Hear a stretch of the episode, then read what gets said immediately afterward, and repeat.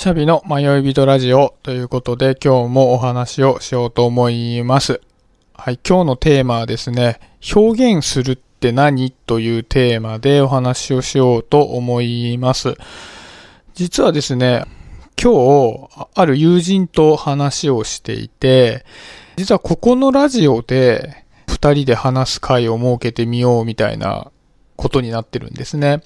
で、まあちょっと9月にでもその第1回目をやってみようかなと思うんですが、まあテーマとしては表現というところで話をしようと思ってるんです。というのもそのまあ友人は、まあパントマイムをプロでやっている人間で、まあ、プロの表現者の方なので、まあ、そういったことを、あの、僕個人としても彼からあの、いろいろ聞いてみたいなっていうのもあったので、まあ、ぜひぜひということで今日ちょっとその打ち合わせをしたんですね。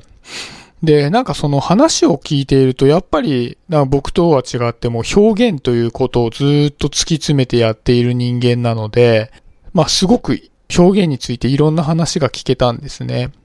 で、今日話をしたいのが、そもそも表現って何だろうっていうところを、ちょっと今日いろいろ話を聞くことができたので、ちょっとその時に感じたこととか大事だなと思ったことを、えー、お話ししてみようと思います。そもそもその表現って何って言った時に辞書的にこう調べても見たんですね。で、そうすると割とこう小賢しいことが書かれていて若干わかりづらいところもあるんですけど、そこをシンプルにあのかいつまんでみると思想とか感情などを形あるものとして表すことっていう意味みたいなんですよね。で、あのー、まあ、その今日話してたお友達も、まあ、同じようなことというか、まあ、ちょっと違う表現をしていて、で、その、彼が言ってたのは、嘘偽りないものを表に出すことっていうふうに言ってたんですね。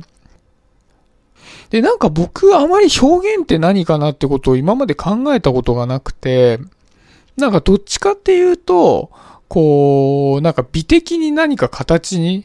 こう、美しいものとして形にすることみたいな感じのものが表現なのかな、みたいに思っていたんですが、なんかその形になったものが美しいかどうか、そこはそんなに本質的なことではなくて、そこに嘘がないかどうかが大事だっていうふうに言っていたのが、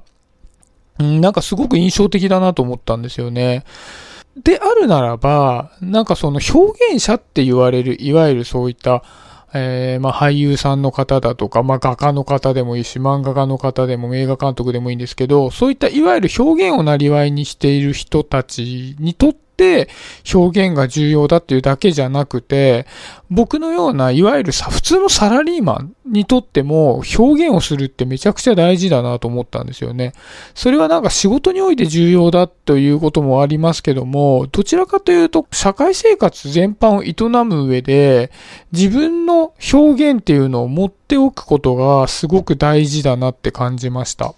というのも、やっぱりこう、誰かに何かを伝えるときに、そこに嘘偽りがないって、言い切れることってあんまりないなと思ってて、例えばですけど、こういう、まあ、ラジオを僕が話すって言った時もそうですし、たまあ、ツイッターで何かをつぶやくとかもそうですし、まあ、会社で何か発言をするとかもそうなんですけど、やっぱり周りにどう思われるのか、どういう批判が来る可能性があるのかどうかってことを、やっぱりすごく考えてしまうんですよね。例えばまあ僕がこういう放送をするときに何の話をしようかなって言ったときに、それを聞いた人が僕のことを嫌いになるようなことは言いたくないなとか、やっぱり思ってしまって、どちらかというと、まあ耳障りのいいことを言おうみたいなことは、こう全般的にいつも思ってしまうなって思うんです。で、やっぱりこう、誰かに何かを伝えるときも、やっぱりその人にとって、できる限り耳障りが良くて、僕のことを不快だと思わない言葉を選んで、何かを言うようなことに慣れてしまっているなって思うんですね。で、そういう風にしていくと、じゃあ自分の嘘偽りないものっていうのは何なのかっていうのが、だんだんわかんなくなってきちゃうなっって思うんですよね。結局その自分の嘘偽りないものっていうのは形として外に出せないものなので心の中にしまっておいちゃうじゃないですか。で、心の中にしまっておくものっていうのは使うものじゃないのであんまりその素の部分っていうのことを言語化したり、きちっと頭にクリアに思い浮かべることをせずに、ずっと心の中になんとなくしまっておいたまま、耳障りのいいことだけを外に出していくっていう習慣ができてしまって、自分の本心だったり素だったりっていうのが何なのかがだんだんだんだんわかんなくなってしまうな。それはすごく怖いことだなっていうふうに彼の話を聞いてて思いました。なので、やっぱりね、自分の嘘偽りない部分が何なのかっていうのは、常に形にして表に出しておく訓練をした方がいいなっていうのをすごく感じて、イコールそれが表現ですよね。だから、まあこういうラジオの放送でも、ツイッターみたいな、そういった SNS でもいいですし、まあ普段のコミュニケーションでもいいんですけど、やはりこう、自分の表現とは何なのかというか、自分のこう、嘘偽りないことっていうのが何なのかっていうことは自分の頭の中でわかるようにしておいて、で、そのための訓練を何らかの形でしておいて、こういう、まあ、あの、ラジオとかでもいいし、まあ、自分で日記とか書くんでもいいんだと思うんですよね。で、その上で、じゃあそれが人に伝えるものとして適切ではないんであれば、そこをこのように加工して伝えようっていう形で、きちっと、まあ、表に出すものが必ずしも自分の素じゃなかったとしても、そこからどのように加工して表に出したのかっていう差分をきちっと自分で理解した上で、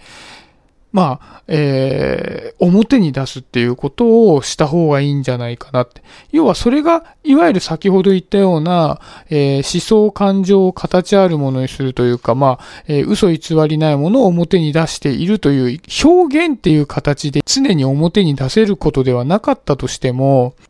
自分がそれを表現したとしたらどうなんだろうと。でも、これをそのまま言うのは角が立つから、じゃあこういう風に加工して表に出そうみたいな形で、きちっと分かっておく方が、多分自分の、まあ、生きる上でも、すごくスッキリするんじゃないかなと思ったので、まあ、ちょっとそういう話をしてみました。で、おそらく、私はこう何かの表現者って言われるようなことはしてませんけども、先ほどお話ししたような、いわゆるプロの表現者の方っていうのも、自分の表現というかその素の部分が何で、どういうことを形にしたいのかっていうのを常に自分の中に持っていて、それをそのまま言葉にすると相手に伝わりにくいから、それを写真っていう形にしたり、映画っていう形にしたり、演技っていう形に変えて表に出してるという意味では、こう、一緒なのかな、みたいな感じもしました。実際言葉ってこう万能なように見えて、すごく大雑把になっちゃうじゃないですか。言葉ってその感情のある一部分を切り取って伝わりやすくしたものなので、言葉でそのまま伝えてしまうと、その切り取られた部分っていうのが全然伝わらずに曲解されてしまうっていう恐れもあるので、いわゆる表現者のような方っていうのは、そこを避けるために、それを写真っていう形に加工したり、絵っていう形に加工したりっていうことをしているのかもしれないな、みたいなことも感じましたね。まあ、なのでね、あの、私は表現者ではないですけども、あの表現者の方がやっているであろうことを意識しながら、あの、普段も生活するように心がけていきたいなと。そのための、まあ、訓練として、こういう、あの、ラジオで喋る場とかを使っていきたいなというふうに思いました。はい。えー、そんなところで今日は終わりにしようかなと思います。ありがとうございました。シャビでした。バイバイ。